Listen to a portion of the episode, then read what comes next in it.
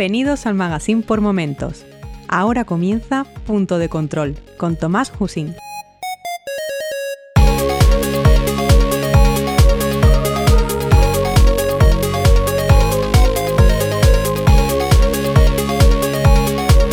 Saludos y bienvenidos al episodio 24 de Punto de Control, un podcast sobre videojuegos, fantasía y ciencia ficción con el fin de compartir mi afición a estos géneros de una manera lo más amena posible. Mi nombre es Tomás y en este episodio vamos a hablar sobre Kingdom Hearts, una de las sagas de videojuegos de más éxito a nivel mundial, comenzando como un proyecto que fue casi como un experimento y acabó convirtiéndose en todo un fenómeno no solamente innovó en el sistema de juego y presentó las bases para el diseño de otros muchos videojuegos, sino que sentó a toda una generación de jugadores en el sofá para disfrutar como niños de la magia del universo Disney y de Final Fantasy. En este episodio encontrarás las claves para entender la compleja trama que se ha ido gestando a través de los años en todos los juegos de la franquicia. Conocerás curiosidades y datos interesantes que se esconden tras la producción del primer juego y encontrarás en definitiva todo un homenaje a la saga. Comenzamos.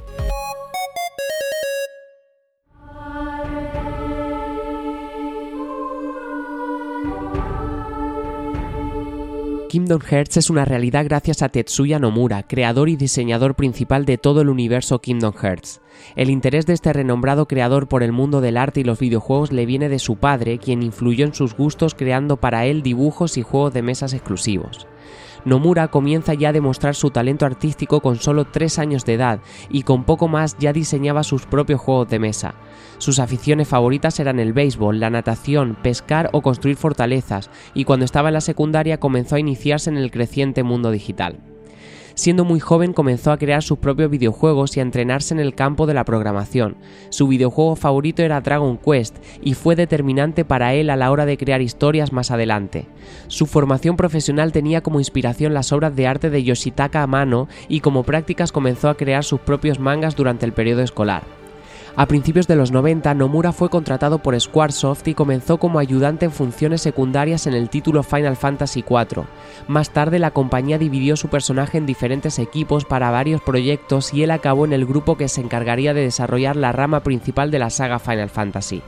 Tras compartir trabajos y prácticas con Tetsuya Takahashi, Nomura fue elegido para diseñar los monstruos de la quinta entrega de Final Fantasy y desde ese momento cada desarrollador de Final Fantasy tenía su propio libro de planes como una recopilación de ideas para presentar al director de un juego. Nomura realizaba sus diseños a mano y no fueron pocos los dibujos que impresionaron al director Hironobu Sakaguchi y al creador y desarrollador Yoshimori Kitase. El talento de Nomura le llevó a ser director gráfico de Final Fantasy VI, creando para este título dos personajes concretos, Shadow y Setzer. Su gran ocasión de brillar llegó con Final Fantasy VII, siendo en este título el diseñador principal de personajes y reemplazo del gran Amano. Nomura creó unos personajes estilizados y super deformed y fue el creador de la idea Límite, esa habilidad especial que desarrollan los personajes conforme reciben daño también fue determinante en la gran trama general del juego y uno de los elementos clave como es la muerte de Aeris. También trabajó en títulos como Parasite Eve o Brave Fencer Musashi y diseñó los personajes y monstruos de Final Fantasy VIII tratando de dar un aire más realista al entorno general del juego. Tras estos trabajos colaboró en otros títulos vinculados a la saga como el juego de lucha Ergeist de 1998. En la década de 2000 se hizo cargo del diseño de personajes del juego de Bouncer hasta regresar a Final Fantasy en la décima entrega, y fue también en el año 2000 cuando comenzó a trabajar en Kingdom Hearts, con su equipo de producción propio compuesto por más de 100 personas tanto de Square como de Disney Interactive y basó su trabajo en la fórmula empleada por el juego Mario 64 de la consola Nintendo 64. A partir de aquí comienza la era gloriosa de trabajo para Nomura, participando en las nuevas entregas de Final Fantasy, la compilación de proyectos sobre Final Fantasy VII y otros títulos más al margen de las secuelas y precuelas de Kingdom Hearts. Nomura considera a Yoshitaka Amano uno de sus mayores maestros o inspiraciones y sus cuatro grandes ídolos son Hironobu Sakaguchi, Yoshinori Kitase, Hiroyuki Ito y Tetsuya Takahashi, siendo todos ellos enormes influencias para sus historias y diseños. Cuando Nomura crea personajes, tiende a utilizar nombres y atuendos que estén relacionados con la personalidad de los personajes. Esto sucede, por ejemplo, en Final Fantasy X, donde el propio protagonista Tidus recibió un colorido uniforme para reflejar su alegre personalidad y contrastar con los temperamentales personajes de la saga. Como director explicó en más de una ocasión que al dirigir la cinta de Final Fantasy VII Advent Children, consideró que la película era diferente a las occidentales, ya que evita dar respuestas directas a la trama, es decir, prefiere que el espectador interprete ciertas escenas por él mismo y esto es algo que ha llevado casi como religión en Kingdom Hearts, donde las escenas que muestran personajes desconocidos se dejan a la imaginación de los jugadores, en la gran mayoría de los casos. En ocasiones Nomura ha sido criticado por la extrema similitud de diseños entre sus personajes, pero bien es cierto que ha sabido imprimir su toque a las sagas donde ha participado. Uno de los principales atractivos de la saga Kingdom Hearts es su propuesta de formar un completo universo con personajes y mundos de dos franquicias tan conocidas como son Disney y Final Fantasy. El término mundo es muy común en los videojuegos y se refiere a los espacios o escenarios donde sucede la acción. En Kingdom Hearts son las distintas ubicaciones que sirven como niveles a superar en cada juego. Sora y el resto de personajes los visitan a lo largo de cada título, por diferentes motivos. Los villanos para armarla convocando enemigos o causando caos en el normal devenir de dichos mundos, y los héroes para combatir estos enemigos, tratando de solucionar los problemas sin interferir demasiado en el devenir de los mismos. Cada mundo concluye casi siempre con un jefe final, algo habitual en los videojuegos, y a menudo la trama del juego en este mundo se basa en su fuente original. Casi todo se puede visitar en el transcurso del juego y son parte del mismo. Sin embargo, hay excepciones, ya que algunos lugares se pueden ver en cinemáticas, pero en realidad no son accesibles para el jugador. Todos los mundos están separados unos de otros, y con algunas excepciones la mayoría de los personajes desconocen la existencia de otros mundos. A lo largo de la saga han ido apareciendo muchos mundos, la mayoría basados en películas de Disney y en general con bastantes diferencias en todos los aspectos. No hay, por el contrario, mundos basados en la franquicia de Final Fantasy, pero sí algunos que son originales del juego en los que habitan personajes de la famosa saga, de ello hablaremos más adelante. Atendiendo a la leyenda de la historia que se nos va narrando conforme avanza la trama de Kingdom Hearts en cada entrega, existía hace mucho, mucho tiempo un único mundo unido por el calor y la luz de Kingdom Hearts, el reino de los corazones.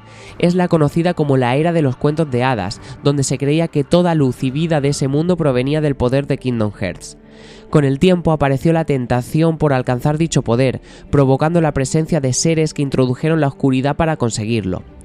Más adelante hablaremos más de esto para comprender mejor el origen de la trama, pero como introducción a este capítulo es necesario mencionar que por la pretensión de alcanzar el poder de Kingdom Hearts se produjo la denominada Guerra de las Llaves Espada, y a raíz de los acontecimientos sucedidos tras este conflicto, la oscuridad lo cubrió todo, Kingdom Hearts desapareció y ese mundo único fue devastado.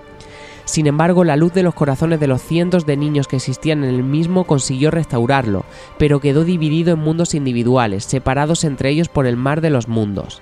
La protección de todos estos nuevos mundos recayó en los supervivientes de esa guerra, maestros y portadores de llaves espada. Para evitar que un conflicto así volviera a suceder, protegieron cada mundo con una barrera que solo ellos podían atravesar y así evitar el contacto entre mundos. Con la llegada de los sin corazón y otros enemigos, estas barreras fueron destruidas y en cada mundo hay acontecimientos o sucesos que los alteran, pero cuya única manera de restaurar la normalidad es mediante una llave espada. Durante los viajes de Sora y sus compañeros a cada mundo, su aspecto es modificado mediante magia para pasar desapercibidos y no entrometerse en la evolución natural del que visitan. Esto es algo que resulta muy original y está muy bien implementado en cada juego, pues explica y da coherencia al hecho de que cada mundo debe mantenerse independiente. Un ejemplo es el mundo de Atlántica, donde los personajes se transforman en criaturas marinas o monstrópolis transformándose en monstruos. Como ya hemos dicho, el mar de los mundos es el espacio donde se ubican todos los mundos del juego. Es como nuestro espacio exterior y cada mundo sería como nuestras estrellas. Como no todos pueden viajar entre mundos, los personajes deben hacerlo de varias maneras. En Kingdom Hearts y Kingdom Hearts 2, Sora, Donald y Goofy son capaces de viajar mediante la nave Gumi, un ingenio de Chip y Chop que permite hacerlo como si fuera una nave espacial. Otra de las formas de alcanzar diferentes mundos es mediante los denominados corredores o caminos, una especie de rutas que se presentaron en Kingdom Hearts Birth by Sleep y que solo pueden ser usadas por los portadores de las llaves espada. Estas rutas están plagadas de sin corazón y otros enemigos derivados de la oscuridad, y como atraviesan ese espacio dimensional, deben ser recorridos con la protección de una armadura especial. La otra manera de viajar es mediante los portales de oscuridad, unos espacios que interconectan los mundos con el reino de la oscuridad y con el reino de la luz. Solamente pueden ser creados por aquellos que se entregaron o consiguieron de algún modo controlar la oscuridad, pero también pueden ser atravesados por cualquiera mientras permanezcan abiertos. Estos portales conectan cada mundo y a los reinos de luz y oscuridad con un mundo intermedio, aunque tampoco se explica con demasiada claridad el origen del mismo, llamado Ciudad de Paso, un lugar donde llegan misteriosamente algunos de los supervivientes de mundos destruidos. El uso de estos portales y el recorrer el reino de la oscuridad con frecuencia erosionan el cuerpo y causan muchos problemas. Quienes frecuentan dichos portales suelen hacerlo vestidos con unos trajes negros con capucha, que supuestamente protegen de los efectos adversos de la exposición a la oscuridad. Por supuesto, hay algunos personajes capaces de viajar entre mundos gracias a la magia, como Merlín o Yen Sid, que además tienen la posibilidad de abrir rutas a versiones pasadas de un mundo. Existen otros submundos, si podemos llamarlos así, a los cuales es posible acceder de manera especial, como el mundo del bosque de los 100 acres, al cual se puede ir solamente mediante el libro de Winnie the Pooh, o el río eterno, que se accede por la piedra angular del castillo Disney. Por último, es útil que sepáis que el mar de los mundos y estos mundos que hemos estado hablando pertenecen al reino de la luz, pero también existe el reino de la oscuridad y otro, denominado de forma un poco ambigua el reino intermedio. Del reino de la luz hemos estado hablando hasta ahora. Es el reino que engloba todos los mundos afín a la luz. Este cuenta con una llave capaz de abrir la puerta de la luz, que es la cadena del reino, la que elige a Sora como portador, pero el reino de la oscuridad también cuenta con su propia llave espada, que hace posible abrir su puerta y con el uso de ambas llaves espadas se puede sellar esas puertas para mantener separados los reinos. En tanto, el reino intermedio se encuentra en el límite entre la luz y la oscuridad. A este pertenecen mundos especiales o con propósitos concretos como son la Torre Misteriosa, Ciudad de Paso, Vía Crepúsculo, Tierra de Partida, el Castillo del Olvido o el Mundo Inexistente. Toda la historia comienza en la denominada Era de los Cuentos de Hadas, un tiempo en el que el mundo era uno solo y estaba unido gracias a Kingdom Hearts, una fuente de luz pura formada por la luz de los corazones de sus habitantes y seres, por tanto también fuente de sabiduría y poder. Había una contraparte que servía como protección de Kingdom Hearts, pero también como forma de acceder a su poder, la X-Blade o llave espada X un personaje conocido como Maestro de Maestros, que actuó como una especie de profeta, y tampoco es que se explique mucho sobre él, estudió la X-Blade y consiguió encontrar la manera de replicar el arma con la ayuda del corazón de las personas, así nacen las demás llaves espada. El maestro de maestros tiene al parecer la habilidad o el don de ver el futuro y poder conocer los sucesos que tendrán lugar. El más importante y peligroso de ellos es una gran guerra que culminará con la destrucción del mundo y la desaparición de Kingdom Hearts según parece, cuenta con un libro de las profecías, en el cual se detallan algunos de los acontecimientos venideros como la guerra de llaves espada. Ante estos hechos, reúne un grupo de seis discípulos a los cuales les otorga una llave espada y les encomienda misiones secretas. A cinco les encarga fundar facciones u órdenes en las cuales instruyan a nuevos portadores de llaves espada. También les confiere una copia del libro de las profecías, para que tengan conocimiento del conflicto inminente y sepan cómo actuar. Estos cinco discípulos son Ira, encargado de la facción del unicornio y cuya misión encomendada es ser líder de los cinco cuando falte el maestro de maestros. Aced, a cargo de la facción del oso y cuya misión es ser la mano derecha de Ira. Imbi, líder de la facción de la serpiente y cuya misión es la de vigilarlos a todos. Gula, líder de la facción del leopardo, quien debe custodiar la única página arrancada del libro de las profecías, donde señala a uno de los cinco como traidor y debe encontrarlo y Ava, líder de la facción del zorro, cuya tarea es sencillamente reunir en secreto a los mejores portadores de llaves espada de todas las facciones, para adiestrarlos en un grupo secreto e impedirles luchar en la guerra de las llaves espada, para que sean los que custodian la luz tras el conflicto. A estos cinco personajes se les denomina augures. Al sexto discípulo llamado Luxu le entrega una llave espada muy especial, la Indómita, la más poderosa y con una habilidad muy especial, pues cuenta en su punto con un ojo que permite a su portador ver el futuro, junto con una gran caja negra cuyo contenido parece ser un misterio. La misión que debe cumplir es ocultar la caja y legar la llave espada a un discípulo suyo y así sucesivamente, de forma que siempre el maestro de maestros pueda ver el futuro. Tras esto, el maestro de maestros desaparece sin dejar rastro, dejando que sus discípulos realicen sus designios y no quedando muy claros sus intenciones. Con el tiempo, Ira encuentra una pesadilla, una versión oscura de unas criaturas llamadas oníridos, una especie de mascotas de aspecto adorable que ayudan a los portadores de llave espada y que, cuando alguno de estos comienza a sucumbir a la oscuridad, se transforma en terror o pesadilla, y cuya función es crear pesadillas en los sueños de la gente. Este hallazgo lleva a ir a pensar que hay un traidor entre ellos y comienzan a surgir los conflictos y la desconfianza que llevan a cada facción a querer erigirse por encima de las demás, provocando justo aquello que se pretendía evitar, la guerra de llaves espada. Mientras esto sucede, Ava, cumpliendo con su misión secreta, reúne a varios portadores con gran resistencia al poder de la oscuridad para esconderlos y que no combatan en el conflicto. A este grupo se le denomina Dientes de León. La guerra concluyó con una matanza entre todos los participantes y sumió al mundo en la oscuridad. Este acontecimiento provocó la destrucción de la llave espada X en 20 fragmentos, 13 de oscuridad y 7 de luz. Con ello, Kingdom Hearts desapareció en la oscuridad. Como curiosidad, merece la pena que nos detengamos en un detalle que no deja de ser llamativo, y es que los cinco augures tienen un nombre derivado del latín que alude a los pecados capitales: ira, gula, invi, que es envidia, aced, que es pereza, y ava, avaricia. Pero el sexto discípulo se llama luxu, si atendemos a la lógica, luxu vendría de otro de los pecados capitales, la lujuria, y si queremos rizar el rizo y contabilizamos al maestro de maestros, podría decirse que representaría el séptimo pecado capital, la soberbia, y yendo aún más allá, son un total de siete, el mismo número de fragmentos de luz de la llave espada X. Y ahí lo vamos a dejar. El mundo tal como se conoció quedó devastado en una profunda oscuridad tras el conflicto, pero la pureza de la luz de los corazones de los niños consiguió evitar su desaparición. Después el mundo se restauró gracias a esa misma luz, pero se dividió en miles de mundos diferentes, separados entre sí y con características propias cada uno de ellos el escenario del conflicto pasó a ser uno de esos mundos y adquirió el nombre de Necrópolis de Llaves Espada.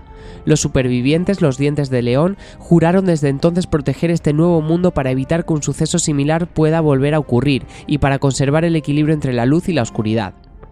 Años más tarde, cuando la guerra de llaves espada no era más que una leyenda, Sejanort, un joven del mundo de las Islas del Destino, recibe la visita de un misterioso encapuchado, el Sejanort del futuro, que viajó como una encarnación de Ansem, el sabio, para encontrarse consigo mismo y otorgarse la habilidad de viajar por el tiempo, con el objetivo de reunir diferentes vasallos que le permitan albergar fragmentos del corazón para poder crear así una organización que recree la llave espada X, desencadenando una nueva guerra de las llaves espada, y así alcanzar el poder absoluto de Kingdom Hearts original.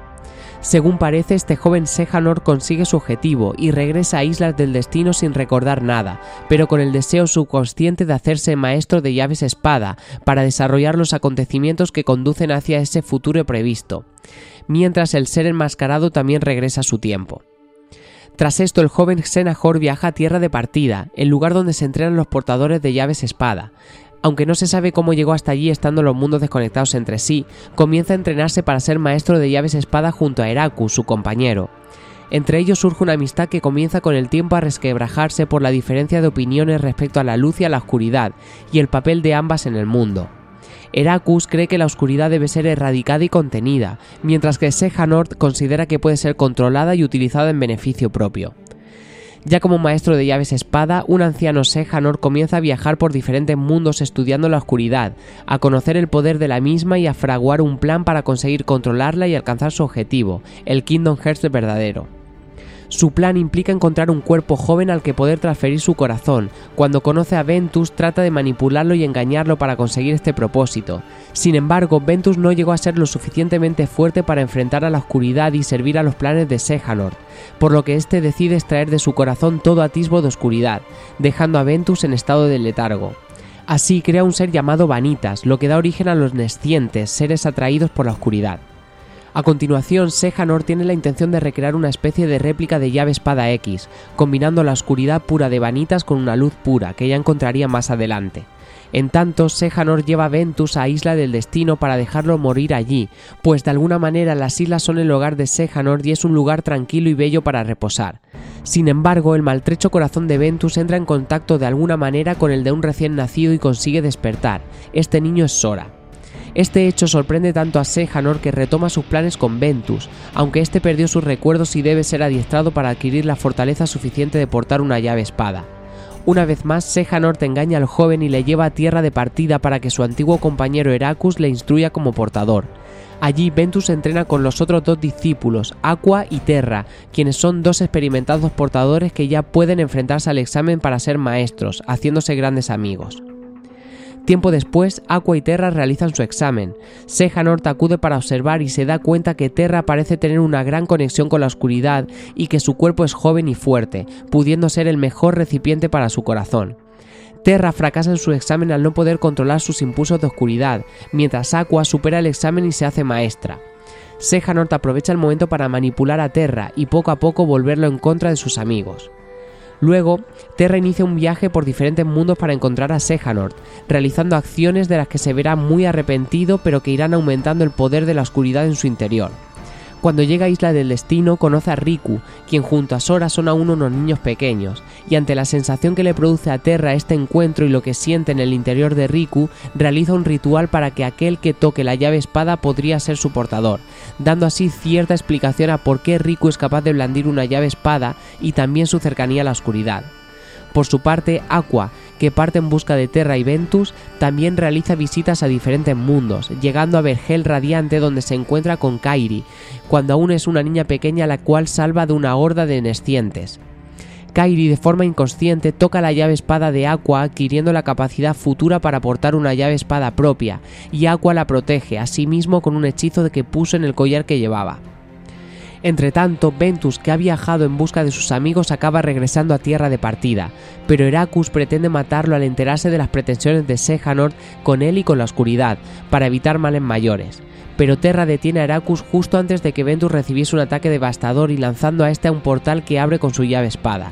Después Terra se enfrenta a Heracus y lo debilita, aprovechando la ocasión, Sejanort asesina a Heracus el anciano villano cita a Terra en la necrópolis de Llaves Espada, lugar al que le siguen Aqua y Ventus. Allí se produce una serie de combates. Terra lucha contra Sejanor, quien acaba transfiriendo su corazón al cuerpo de Terra, convirtiéndolo en el ser conocido como Terra Sejanort. Por otro lado, Ventus se enfrenta a su alter ego Vanitas, que consigue poseerle para formar una nueva llave espada X, lo cual permitirá emerger de la oscuridad a Kingdom Hearts, el mismo mundo que desapareció tras la guerra. Sin embargo, Aqua, con la ayuda del rey Mickey Mouse, quien aún era aprendiz de Gen Sid, consiguen derrotar a Vanitas y destruir nuevamente en fragmentos la llave que acaba desperdigada por los mundos, y haciendo que de nuevo Kingdom Hearts desaparezca. Esta guerra deja a Ventus en un estado de sueño profundo, al haber perdido su corazón y es llevado ante Gen Sid que explica por qué Ventus se encuentra así y que hasta que no recupere su corazón no podrá despertar. Ante todos estos acontecimientos y con el fin de proteger a Ventus y los secretos de Tierra de Partida, la maestra Aqua transforma mediante un hechizo el mundo de Tierra de Partida en el Castillo del Olvido, ocultando en una sala especial a Ventus para que repose hasta que ella encuentre la manera de despertarle.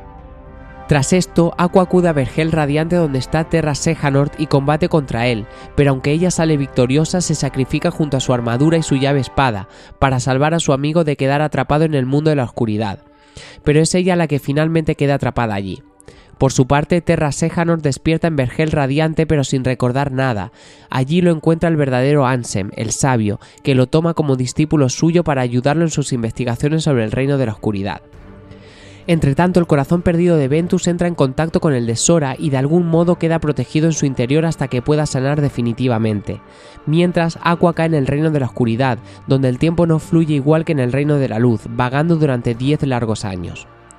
Un año después, Terra Sejanort comienza a recuperar sus recuerdos como maestro Sejanort y comienza a conspirar con Braig, otro de los aprendices de Ansem, para continuar experimentando con los corazones y la oscuridad, algo que Ansem había decidido dejar tras comprobar los peligros que conllevaba. Esta decisión no fue acatada por sus aprendices, a los que se unieron otros como Dylan, Aeolus, Evan y Enso, para traicionar a Ansem y dejarlo atrapado en el reino de la oscuridad. Hecho esto, este Terra Sejanort asume el nombre e identidad de Ansem y extrae de él la oscuridad de su corazón, dando origen a la creación de su Sin Corazón, que es el Ansem que debemos derrotar en el primer juego de Kingdom Hearts, y a los incorpóreos, que son los corazones de sus compañeros y de él mismo, y que serán los miembros de la organización 13 en Kingdom Hearts 2. Este proceso hace desaparecer a Terra Sejanort y la identidad falsa adquirida como Ansem es retomada por el Sin Corazón. Así comienza su plan de extender por todos los mundos la oscuridad, liberando en ellos a los Sin Corazón para destruirlos y crear su propio Kingdom Hearts artificial. Mientras esto sucede, el incorpóreo de Terra Sejanort, Semnas, se propone encontrar otros incorpóreos para unirse a la organización paralelamente. Ansem el sabio aprende a manejar el poder de la oscuridad y a moverse en ese reino de sombras, adquiriendo una nueva identidad secreta, Dis se refugia en una vieja mansión de Villa Crepúsculo donde dedica su tiempo a investigar sobre los sin corazón y los incorpóreos para tratar de solucionar el problemón que, de cierto modo, él mismo provocó. Nueve años después, Sora y sus amigos de Isla del Destino se preparan para dejar la isla y vivir aventuras en su balsa. Estos amigos son Riku, quien posee el legado de Terra, y Kairi, que llegó a Isla del Destino quizás gracias al hechizo de protección que Aqua usó con ella. En un lugar secreto de la isla, Riku abre una puerta a la oscuridad casi sin saberlo y comienza a sucumbir a ella provocando a su vez que los sin corazón entren en la isla. Durante el proceso, la llave espada del Reino de la Luz, cadena del reino, aparece en la mano de Sora, pues lo elige para ser su portador, teniendo en cuenta que en su interior está el corazón de Ventus, y gracias a esta llave espada comienza a hacer frente a los sin corazón. Tras explorar la isla, cuando llega a un lugar secreto se encuentra con la puerta a la oscuridad. Ante ella está Kairi. De repente, una explosión de oscuridad arrastra a la chica hacia Sora, haciéndola desaparecer y llevar a Sora al mar, mientras las islas comienzan a destruirse. Es en este momento cuando el corazón de Kairi queda también en el interior de Sora, dejándola a ella en el mismo estado de sueño que Ventus y tanto su cuerpo físico como el de Sora acaban en otro mundo. Asimismo, en el castillo Disney, el rey Mickey, que ya es maestro de llave espada, ha dejado su hogar para combatir al ejército de los sin corazón, dejando instrucciones al mago Donald y al caballero Goofy para encontrar al portador de la llave espada. De este modo, ambos viajan a Ciudad de Paso, donde es posible que aparezcan aquellos seres cuyos mundos han sido destruidos. Efectivamente, allí conocen a Sora, luego de la destrucción de Islas del Destino. Los tres descubren que la llave espada tiene el poder de sellar los mundos, evitando que los sin corazón entren y los destruyan los tres deciden unirse para viajar por los diferentes mundos, protegiéndolo de la oscuridad y al mismo tiempo buscando a sus amigos Riku, Kairi y Miki. Durante esta aventura aparece como villana maléfica, quien revela que está buscando a las siete princesas del corazón para conseguir despertar el poder del Kingdom Hearts artificial, el mismo que Ansem, recordar el sin corazón, pretende crear gracias a la destrucción de los mundos en el fin del mundo. Según parece, las siete princesas eran protegidas por los siete fragmentos de luz que un día formaron parte de la llave espada X. Maléfica utiliza a Riku, confuso y manipulado por la oscuridad, para que le ayude en la misión, prometiendo encontrar a su amiga Kairi. Fue este Ansem el que le descubrió la existencia de otros mundos a Maléfica y le proporcionó el conocimiento para poder desplazarse por la oscuridad y los mundos, con el objetivo de reunir a un grupo de villanos que le ayuden en su misión. El poder de Maléfica también le permite controlar a los sin corazón. La malvada bruja cumple su promesa a Riku, reuniéndolo con Kairi, pero el cuerpo de ésta se encuentra en letargo, sumido en un sueño similar al de Ventus tras perder su corazón, aunque está protegido en Sora. Tras múltiples aventuras y viajes, Sora, Donald y Goofy llegan al Bastión Hueco, el mundo que un día fue Vergel Radiante y que ahora es la base de operaciones de Maléfica y Ansem. Allí Sora combate contra Riku y Maléfica, saliendo victorioso en ambos casos, pero descubriendo la verdad sobre Riku que está siendo poseído por Ansem y la intención de este es conseguir el corazón de luz de la última princesa del corazón, que resulta ser Kairi, pero que se encuentra oculto dentro de Sora. Este, con la intención de devolver el corazón a Kairi, utiliza la llave espada de Riku poseído para extraer de sí mismo el corazón de su amiga, pero en el proceso también extrae el suyo propio, haciéndole caer en la oscuridad y convertido en un sí corazón. Gracias al poder de la luz de Kairi, Sora vuelve a su estado normal y encara la guerra final contra Ansem en el fin del mundo, ese lugar lleno de retazos de diferentes mundos. Pese a todos los esfuerzos, Ansem consigue finalmente abrir la puerta al Kingdom Hearts artificial, que une los reinos de la luz y la oscuridad, pero curiosamente acaba siendo destruido por la luz pura que emerge de ella. Es entonces cuando Riku recupera su cuerpo y conciencia uniéndose a Miki, que está en el reino de la oscuridad buscando la llave espada que sella la puerta de ese lado. En este momento de la historia, mientras Sora en el reino de la luz trata de mantener cerrada la puerta y al otro lado en el reino de la oscuridad Riku hace lo propio, Miki encuentra la llave, logrando sellar la puerta y devolver los mundos a la normalidad. Momentos antes de esta secuencia, Mickey, cuando se encontraba en el reino de la oscuridad, se topa con Aqua, que recordad estaba atrapada allí desde hacía 10 años, pero como el tiempo en este reino no fluye igual, por lo que realmente no fue tantísimo tiempo. El caso es que la breve aventura de Mickey con Aqua coincide con los acontecimientos anteriormente comentados, pues gracias al sacrificio de la joven, quien cae en la oscuridad profunda permite a Mickey cumplir con su objetivo. Al sellar las puertas, Mickey y Riku quedan del lado de la oscuridad, y mientras los fragmentos vuelven a unirse en sus mundos respectivos, Kairi regresa a Isla del Destino donde Sora le dice que aún debe continuar su aventura para encontrar a Riku y a Mickey, iniciando un nuevo viaje que les conducirá al Castillo del Olvido. Pero antes de seguir con la historia de estos personajes hay que regresar al momento en que Sora extrae de sí mismo su corazón y el de Kairi, convirtiéndose en un sin corazón.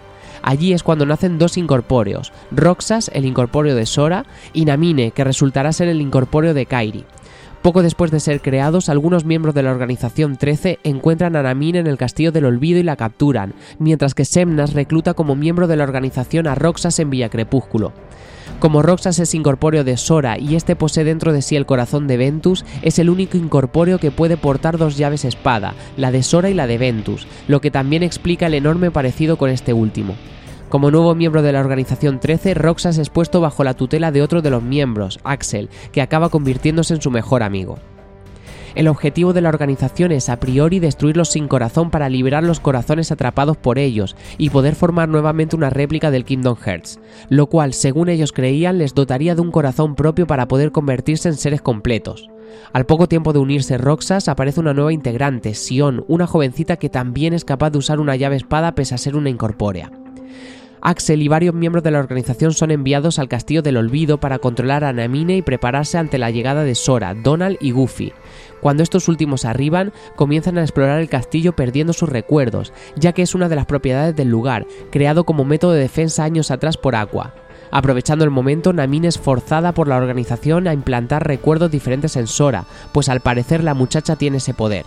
Dos miembros de la organización, Marlux y Larsen, planean usar a Namine para que borre todos los recuerdos de Sora definitivamente y utilizarlo como títere para derrocar a la organización, es decir, son traidores. Sora consigue derrotarlos y rescatar a Namine, que consciente de lo que ha hecho pretende ayudar a recuperar los recuerdos perdidos de Sora, y le pide que entren en las cápsulas de la memoria para que puedan permanecer dormidos durante un tiempo y reconstruir sus recuerdos originales, lo que provocará que Sora olvide estos acontecimientos y a ella misma. Entonces Riku encuentra a Namine pues Dis, que es Ansem el sabio, le ha tomado como ayudante para ayudar a resolver lo que su investigación ha provocado. De este modo, Namine es ocultada en la mansión de Villa Crepúscula y protegida por Dis y Riku para que puedan reparar los recuerdos de Sora sin interferencia de la Organización 13. Cuando Sora entra en la cámara, Roxas cae en un profundo sueño durante varias semanas a causa de su conexión con él. Cuando despierta, Roxas es informado que todos los miembros de la organización enviados al Castillo del Olvido han muerto menos Axel, logrando reunirse con él y con Sion, para seguir pasando tiempo juntos en lo alto de la torre de la estación de Villa Crepúsculo, donde degustan a diario un helado de sal marina. A medida que Sora va recuperando recuerdos, Roxas comienza a experimentar esos recuerdos restaurados en él mismo y comienza a cuestionar el papel de la organización. Por su parte, Sion se encuentra con un Riku diferente, más crecido, pues ha pasado casi un año, y con una venda en los ojos bastante llamativa. Le cuenta la verdad sobre su existencia y cómo ella es necesaria para que Sora pueda recuperar sus recuerdos y despertar. Confundida en relación a por qué ella tiene los recuerdos de Sora y no queriendo dejar a sus amigos, Roxas y Axel regresa a la organización aunque la reconstrucción de los recuerdos de Sora le afecten a ella mucho más rápido que a Roxas, haciéndole más fuerte mientras que Roxas se debilita, lo que era el objetivo de Semnas al crear a Sion. Es Axel quien le revela a Roxas que Sion es una réplica imperfecta de él mismo, creada por Semnas como plan B, por si Roxas fallaba en sus propósitos. Molesto por haberle ocultado la verdad, Roxa se enfada con Axel y decide abandonar la organización. Entre tanto, Sion llega a Villa Crepúsculo y se encuentra con Namina en la mansión, donde la joven le cuenta todo sobre Sora y su papel en la reconstrucción de sus recuerdos, por cuánto debe unirse con Sora para que sus recuerdos vuelvan y en cierto modo a Roxas. Antes de poder hacerlo, Axel encuentra a Sion, quien había salido en su busca para llevarla de regreso a la organización. Tras ganar en un combate contra ella, la lleva ante Semnas, a que la reprogramen y tratan de contenerla. adquiriendo un nuevo aspecto casi idéntico a Sora, seguramente a causa de los recuerdos que va recuperando y que como réplica va copiando. Sion aún conserva el recuerdo de su conversación con Namine y para poder llevar a cabo su plan engaña a Roxas y le obliga a luchar contra ella y viéndose forzada a derrotarla en defensa propia. De este modo, Sion comienza a desvanecerse y con ella se empiezan a restaurar los recuerdos de Sora, pero Roxas pierde sus recuerdos sobre ella. Sin tener muy claro por qué, pero muy decidido, Roxas va en busca de Semnas para combatirlo, pero es detenido por Riku, quien necesita capturarlo y protegerlo de la organización para completar el proceso de restauración de recuerdos de Sora. Los dos combaten. Roxas es superior a Riku, posee la fuerza y habilidad de dos portadores de la llave espada y ante la imposibilidad de vencerlo, el joven amigo de Sora se quita la venda de sus ojos porque se avergonzaba de ver en qué se había convertido al controlar la oscuridad. Ello permite a Riku adquirir mucho más poder, pero al vencer a Roxas sucumbe y se transforma en Ansem, sí, el sin corazón, que según descubrimos no fue destruido en esa explosión de luz, sino que de alguna manera su anterior control de Riku le mantenía en el interior del muchacho, tras los sucesos del primer juego. Dis transporta a Roxas a la mansión de Villa Crepúsculo, donde crea una réplica virtual de dicho mundo y lo deja con unos falsos recuerdos de estar viviendo unas vacaciones de verano, mientras espera el momento oportuno para unirse de nuevo a Sora. Al hacer esto nadie puede encontrarle ya que esa versión de Villa Crepúsculo es virtual. Poco a poco Roxas va descubriendo cosas raras en la ciudad, anomalías causadas por la digitalización de la ciudad original, una especie de Matrix y finalmente se topa con Namine quien le revela toda la verdad. A partir de ese momento, Roxas, aún confuso, escapa de Vía Crepúsculo digital, destruyendo el ordenador original y logra llegar a la verdadera Vía Crepúsculo, donde combate contra Axel y recupera, eventualmente, sus recuerdos como miembro de la Organización 13. Finalmente, Roxas se encuentra con Sora en la cápsula, comprendiendo su papel y uniéndose a este. Sora despierta con sus recuerdos recuperados y sin tener ni idea de todo lo sucedido en el Castillo del Olvido. Arranca así una nueva aventura de Sora, Donald y Goofy, que recorren Villa Crepúsculo y llegan a la Torre Misteriosa, donde Jen Sid les pone al día de todo explicándoles cosas sobre sus nuevos enemigos, los incorpóreos, sobre la organización y sobre los sin corazón, para así poder enfrentarlos. Nuevamente se disponen a viajar por los mundos en busca de sus amigos para combatir a los malvados. En su viaje deberán enfrentarse a los dos grupos de enemigos, los sin corazón, liderados por Maléfica, y los incorpóreos, dirigidos por la Organización 13. En tanto, Axel viaja a Isla del Destino para tratar de atraer a Kairi con la promesa de llevarla hasta Sora, en un intento por secuestrarla, pero Riku lo impide creando un portal oscuro donde la joven escapa vía crepúsculo. Allí es nuevamente encontrada por Axel, quien logra capturarla y llevarla al mundo inexistente, el mundo de la Organización 13, donde es encarcelada y custodiada por Sykes, otro miembro de la organización y antiguo amigo de Axel. Mientras tanto, en Bastión Hueco se crea un grupo de reconstrucción para devolverle su esplendor perdido y volverlo a convertir en Vergel radiante. Este grupo está formado por varios personajes conocidos como Squall, Aeris, Yuffie y el mago Merlin, pero antes de poder reconstruirlos han de solucionar muchas cosas. Todos estos acontecimientos suceden en Kingdom Hearts 2. Sora y sus compinches vuelven a repetir el periplo por los mundos, algunos nuevos y otros ya conocidos, para lidiar contra los incorpóreos y sin corazón, tratando de proteger cada mundo y de encontrar a sus amigos, una vez más. A lo largo de la aventura se van descubriendo diferentes aspectos del original Ansem y se va explicando cómo uno de sus discípulos suplanta su identidad. Finalmente Sora llega al mundo inexistente, el lugar donde se encuentra la Organización 13 y donde está cautiva su amiga Kairi. Durante la aventura diferentes miembros de la organización van siendo derrotados, en tanto Axel cambia de bando y se sacrifica para ayudar a Sora, pues es uno de los pocos incorpóreos que parece conservar algún tipo de empatía y algún recuerdo de su anterior ser. Es en este mundo donde todos se reencuentran. Riku explica a Sora todo lo sucedido después del primer juego y le habla sobre Roxas, su incorpóreo y el de Kairi, Naminé. También se descubre la verdadera identidad de Dis como Ansem el sabio. Este es el verdadero estudioso de Vergel Radiante que junto a sus aprendices investigaba sobre el Kingdom Hearts original, los sin corazón, etc. Además, se revelan los acontecimientos sobre cómo perdió su identidad, cómo fue traicionado y el origen de Semnas. Ansem, que estaba esperando la oportunidad para poder destruir, gracias a una máquina especial, el nuevo Kingdom Hearts artificial que Semnas estaba creando, pero la máquina se destruye provocando una explosión que devuelve a Riku a su apariencia original. Así, Sora y Riku inician una guerra final contra Semnas que acaba con la derrota de este, la destrucción del Kingdom Hearts artificial y la vuelta a la normalidad en todos los mundos. También parecen despertar los seres originales de los cuales nacieron los incorpóreos, mientras de la organización, entre ellos Lea al que conocíamos hasta entonces como Axel. Hay que aclarar que todos los incorpóreos tienen un nombre creado a partir de la deformación de su nombre original y añadiendo una X en el mismo. Sora es Roxas, Lea es Axel, Isa es Sykes, Braig es Sigba. En el caso de Semnas es un incorpóreo creado del falso Ansem, que recordemos era Terra Sejanort, que en su día suplantó la identidad del estudioso y de ahí su nombre. Como sea, tras la guerra contra Semnas, Riku y Sora quedan atrapados en el reino de la oscuridad, pero gracias a un mensaje de Kairi y a su cierta experiencia en esto de moverse por los reinos de la luz y la oscuridad, consiguen abrir una puerta que los devuelve sanos y salvos a Isla del Destino. Así es como concluye Kingdom Hearts 2, aparentemente con todo cerrado o al menos casi, porque tras unos días de descanso reciben una carta del rey Mickey para emprender nuevas aventuras. Al finalizar Kingdom Hearts 2 la historia ya está algo más clara. Sabemos que son los sin corazón y los incorpóreos. Tanto el falso Ansem como a se les ha derrotado. Los mundos han vuelto a la normalidad. Pero, ¿dónde está Aqua, y Ventus, y Terra, y Roxas? y Sion, en definitiva, y el resto de personajes que han protagonizado su propia aventura y que han construido toda la gran maraña argumental de la saga, hay que darles un cierre también y por ahí avanza la historia. En este punto es donde todavía la trama se complica más, pues adquieren mucha importancia los viajes en el tiempo y conviene tener claros varios conceptos. Solamente se puede viajar en el tiempo si en la época a la que se va existe una versión de sí mismo. Además, solo viaja el corazón, no el cuerpo físico. Tampoco es posible reescribir los sucesos que están destinados a ocurrir, y cuando se regresa al presente se olvida todo lo que se ha aprendido en el viaje. Con esto claro, seguimos desmenuzando la historia. Tras lo acontecido en la segunda aventura de Sora, tenemos que detenernos en el personaje de Pepito Grillo, quien revisando los diarios que ha rellenado en sus anteriores aventuras con Sora, encuentra un misterioso mensaje, que dice así, debemos regresar para liberarlos del dolor lo que suma a que los datos de la primera aventura han sido borrados. Mickey y Pepito deciden digitalizar el diario, pues desconocen el autor de ese mensaje, descubriendo que todos los datos están corruptos y dañados. Con la intención de repararlos y averiguar la autoría de esta frase, crean una versión digital de Sora, al que denominan Data Sora. Él recorre los mundos que ya se visitaron en el primer juego, reparando los fallos mientras sigue a un encapuchado que aparece constantemente.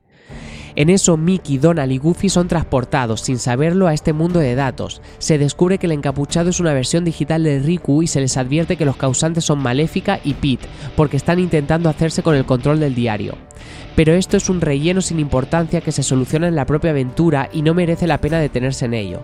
Al final el diario se va restaurando y aparecen los datos del Castillo del Olvido. Datasora acaba encontrándose con Naminé, la cual le explica sobre las personas conectadas con el corazón del verdadero Sora, que son Sion y Ventus, y revela que fue ella la autora del mensaje. Todo esto ocurre en el juego Kingdom Hearts Coded y da explicación al contenido de la carta que recibe Sora en Isla del Destino al final del Kingdom Hearts 2. La carta señala toda la información ofrecida por Naminé y la necesidad que Sora y Riku se enfrenten a un examen para hacerse maestro de llave espada, pues la revelancia de la misión venidera así lo demanda. Con todo esto regresamos nuevamente a Torre Misteriosa con Yensid, cuando Riku y Sora se preparan para afrontar una nueva aventura que les servirá como examen. Es en este momento cuando se conoce que tras destruir el sin corazón y el incorpóreo de una persona, ésta vuelve a su forma humana, Ello afecta a todos los miembros de la organización y también al Sejanort original, que de algún modo tras la destrucción del falso Ansem y Semnas puede regresar nuevamente a su ser original, el anciano que conocimos en Birth by Sleep. El examen consiste en visitar los mundos dormidos, aquellos que tras lo sucedido en el Kingdom Hearts 2 no concluyeron su restauración y quedaron sumidos en un profundo sueño, para despertarlos y completar su restauración. Estos mundos están habitados por las criaturas conocidas como los oníridos, que son los lucientes, y algunos de los mundos están casi ubicados en diferentes épocas, no necesariamente en el presente. Vaya jaleo, ¿eh? Los dos muchachos no pueden hacerlo juntos, deben visitar los mundos por separado, luciendo más jóvenes, casi como en la primera entrega de la saga. Además, Sora lleva una gran X en su camiseta, lo cual no es un detalle menor.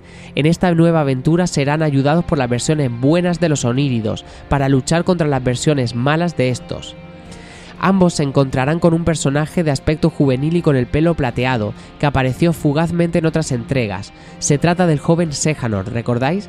Si volváis al principio de este capítulo os daréis cuenta que se explicó cómo una versión del falso Ansem del futuro, Terra Sejanor, apareció en Isla del Destino ante un joven Sejanor para encargarle el viajar por diferentes épocas. Pues bien, he aquí sus viajes.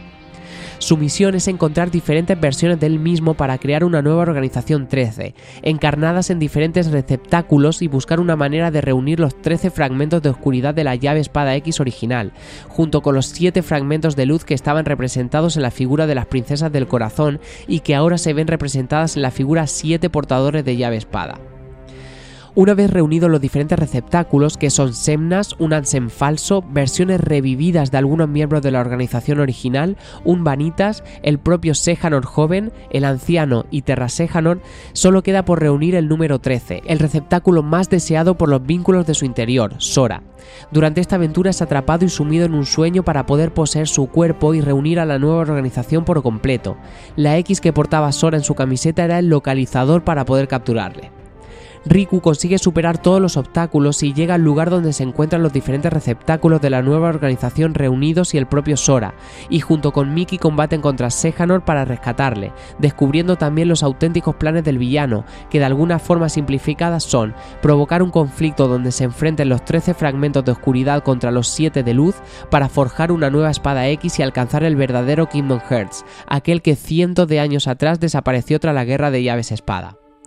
Con la ayuda de Lea, Donald y Goofy, Riku y Mickey no solo frustran los planes de Sejanort y esa nueva organización, sino que rescatan a Sora, llevándolo de nuevo al mundo real. Allí, sumido en el sueño, Riku consigue acceder al mundo dormido en el interior de Sora, una versión de Isla del Destino, en el cual se encuentra oculta una nueva versión de Ansem el Sabio. Este le explica que mientras Sora dormía durante el proceso de restauración de sus recuerdos, introdujo una serie de datos cifrados en los mismos que servirían de ayuda en la guerra que se avecinaba. Riku se hace con estos datos y regresa al mundo real donde Sora ya está despierto. Con toda esta nueva información, Yensid sabe lo que puede suceder y prepara una estrategia, reunir a siete portadores de llave espada, los siete custodios de la luz, pero claro, ¿quiénes? Ricky es nombrado maestro al superar este examen. Sora no lo consiguió al haberse dejado capturar, pero sigue siendo un poderoso portador. Mickey es el tercero. Lea de alguna manera consigue también convocar el poder de la llave espada y dado que Kairi tuvo contacto con Aqua cuando blandió su llave espada con forma de flores, porque Kairi le regaló un ramo a Aqua en agradecimiento por haberla salvado, son cinco en total faltan dos, que han de ser Ventus y Aqua, los dos desaparecidos desde hace años uno porque se mantiene dormido oculto en la cámara del Castillo del Olvido y cuyo corazón está protegido en el interior de Sora, y la otra porque está atrapada en el reino de la oscuridad. Así comienza la nueva aventura en el reciente Kingdom Hearts 3, donde Lea y Kairi son instruidos por Merlin para poder controlar el poder de la llave espada. Mickey y Riku viajan al reino de la oscuridad para poder rescatar a Aqua, la única que sabe dónde está el cuerpo de Ventus. Y Sora, junto a sus inseparables Donald y Goofy, viaja por diferentes mundos para recuperar su poder perdido y dominar el poder del despertar, mediante el cual se podrá extraer el corazón de Ventus para devolverlo a su cuerpo original y tras todo este entramado llegamos hasta el final de la explicación de la historia de Kingdom Hearts. La conclusión de la misma no se va a incluir aquí pues el nuevo Kingdom Hearts 3 es muy reciente y merece la pena que lo disfrutéis para conocer el final de toda esta maraña de personajes y datos, que aún con todo lo contado en este capítulo sigue siendo un mero resumen. Cuando cualquier videojuego funciona es indudable que rápidamente habrá una marea de merchandising y artículos basados en el mismo, y si además se trata de alguna saga con tan amplia variedad de elementos como es Kingdom Hearts, estos productos serán más demandados, variados y exclusivos. Kingdom Hearts cuenta con una enorme cantidad de productos sobre la franquicia que van desde obras, versiones y spin-off en formato cómic o texto, pasando por ropa, figuras, menaje, material escolar, coleccionismo. Es imposible condensar en un único espacio todo el catálogo universal de productos que existen de la saga, pero siempre merece la pena detenerse en comentar aquellos más curiosos, exitosos, singulares o simplemente especiales unas figuras que han adquirido una enorme popularidad por su diseño, su precio y la variedad de licencias que poseen son los Funko Pop, unas figuras super deformes de personajes de diferentes sagas de cine, música, videojuegos y televisión. Kingdom Hearts tiene su propia línea con diferentes versiones, precios y tamaños, desde 15 a 30 euros, incluso más en algunas ediciones coleccionistas, podemos disponer de una buena cantidad de figuritas que representan a nuestros personajes favoritos. Iniciar una colección siempre es costoso y laborioso, por eso los Funko son una opción divertida y económica para iniciarse, pero hay quienes prefieren realismo y detalles para lo cual existen también figuras del Kingdom Hearts completamente articuladas y de gran calidad que están pintadas calculando la intensidad de luz y sombra. Vienen con muchos accesorios y complementos que son más caras. Se trata de las figuras Play Art Sky, con precios que oscilan entre los 120 y los 200 euros. Al margen de las figuras y los elementos decorativos, Kingdom Hearts ha contado con la repercusión suficiente como para que existan ediciones en formato manga con la longeva historia de Nomura. Hay cuatro colecciones de mangas que se basan en los juegos Kingdom Hearts Final Mix, Kingdom Hearts 2, Kingdom Hearts Chain of Memories y Kingdom Hearts 358 días. Este trabajo lo rubrica Shiro Amano y en España se publica bajo la firma de Planeta de Agostini. Comenzó en la revista de videojuegos japonesa Famitsu PS2 y al no tratarse de una publicación estrictamente manga es de los pocos cómics que se leen en sentido occidental, es decir, de derecha a izquierda. Esto fue el primer volumen, después el resto ya se publicaron en la revista especializada Gekan Shonen Gangan y su lectura se adaptó a la clásica lectura de manga japonés de izquierda a derecha. Los cuatro primeros volúmenes se relanzaron más adelante, recopilados en tres y con el subtítulo Final Mix, añadiendo los elementos propios de esa modificación del juego. La segunda serie manga está basada en Chain of Memories y se recogió en dos volúmenes y después en uno de lujo. En este caso el manga era mucho más claro que el propio juego, pues el desarrollo es más limpio. La tercera serie ya se basa en Kingdom Hearts 2 y llegó a cubrir 10 volúmenes en Japón. Más tarde, por diferentes asuntos de pérdida de derechos por Tokyo Pop, la empresa que tenía los mismos se paralizó la serialización manga y se recuperó más adelante a cargo de Yen Press, que comercializó la obra completa en cuatro volúmenes. En tanto, la serie dedicada a 358 días contempla cinco volúmenes y el 29 de abril de 2019 se comenzó a serializar el manga basado en la tercera y de momento última entrega de la franquicia. La saga Kingdom Hearts no está solamente reflejada en papel mediante cómic, existen también una serie de libros novela, basado en los juegos de la saga. Fueron lanzados de forma exclusiva en Japón hasta que la empresa Yen Press comenzó a traducir los textos al inglés. Estas novelas están escritas por Tomoko Kanemaki y las portadas son obra de Shino Amano, autor del manga. Estas novelas cubren la historia completa de todos los juegos que han ido apareciendo, al contrario que el manga, excepto Birth by Sleep. Curioso no podía faltar una versión del juego en formato cartas, más cuando existe un título como Chain of Memories, y eso es Kingdom Hearts Trading Card Game, un juego de cartas coleccionables que se lanzó en Japón y Estados Unidos, componiendo en la actualidad un total de 7 series o expansiones. El proceso de juego es similar al de otras franquicias de juegos de cartas como Magic o Yu-Gi-Oh, con las variaciones oportunas. Continuando con el papel hay que destacar también los libros de arte que incluyen diseños y trabajos conceptuales de Tetsuya Nomura, Shino Amano y otros artistas reconocidos. Algunos de estos libros incluyen información sobre el proceso de creación de personajes y diseños del juego en general, otros ilustran con escenas secuencias del juego y contienen también imágenes exclusivas. En este aspecto se incluirían también los libros Kingdom Hearts Ultimanías, que son básicamente guías de estrategia de los juegos con entrevistas, aclaraciones de la historia, etc. Son unos libros excepcionales que lamentablemente no han salido de Japón ni se espera que lo hagan a corto plazo. Por supuesto, los peluches no podían faltar. Existe una línea coleccionable desde 2012 de 5 peluches de algunas de las criaturas más queridas de la saga. Un Dream Eater, un sin corazón básico, un incorpóreo, un sin corazón más malote y un chiriti, todos muy monos. De regreso al mundo de las figuras existen algunas estáticas realmente espectaculares, como las Formation Arts. Son figuras de extraordinario detalle que forman una colección de escenas o momentos clave del juego protagonizados por diferentes personajes. Y hay una curiosidad española, El Cetro y el Reino, un cómic español que fue distribuido por la cadena Game como reclamo para aquellos que reservaban el juego original. Es una historia de 12 páginas que cuenta una trama alternativa. Y por supuesto hay todo un mare magnum de accesorios como llaveros o ropa, gorras, guantes, camisetas, relojes, colgantes, anillos, es imposible reunirlo todo. Y para concluir con este repaso o viaje a través del fenómeno Kingdom Hearts y su merchandising, hay que hablar de la banda sonora, magnífica a mi juicio. Hay muchas recopilaciones de conciertos, bandas sonoras de juegos concretos, aniversarios. Son obras que llegan al corazón o al alma y afortunadamente algunas de ellas han llegado a nuestro país. Creo que es justo concluir este episodio mencionando esta parte sonora tan bella.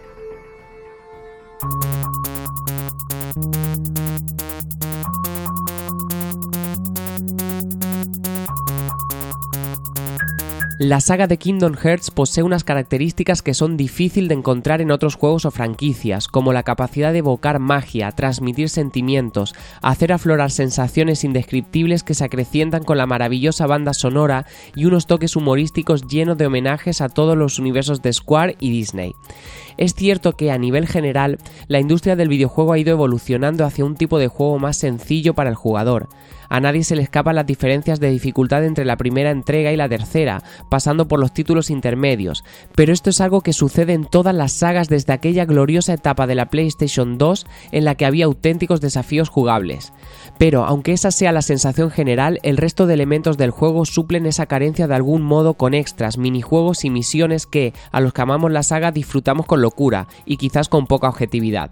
Sea como sea, Kingdom Hearts y todo lo que ha generado a su alrededor durante años es sin duda uno de los fenómenos históricos en el mundo de los videojuegos y un desafío mental para todo aquel que ose enfrentarse a cada entrega sin conocer nada de la trama, pues su enrevesada narrativa es una de las más complicadas de entender de los videojuegos. Pero vamos, con un poco de esfuerzo y ayuda se comprende perfectamente, y eso es justamente lo que he querido hacer en este episodio, sirviendo de homenaje a la franquicia. Nosotros llegamos al final del episodio y no puedo irme sin agradecer el tiempo que habéis escucharlo.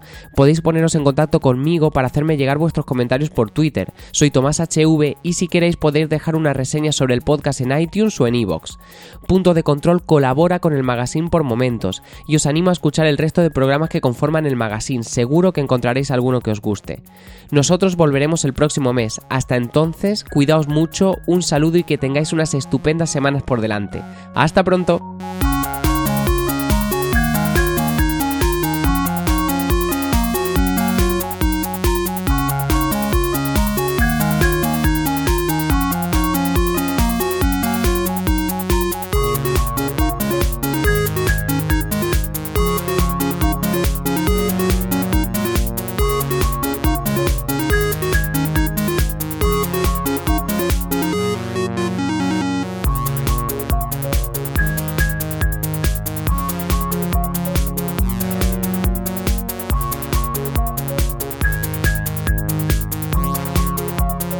Si te gusta este programa y lo escuchas desde la plataforma o la aplicación de iVoox, te pedimos que le des al botón me gusta que acompaña este audio. Si lo haces desde otra plataforma y también quieres, puedes hacerlo buscándonos en iVoox.com.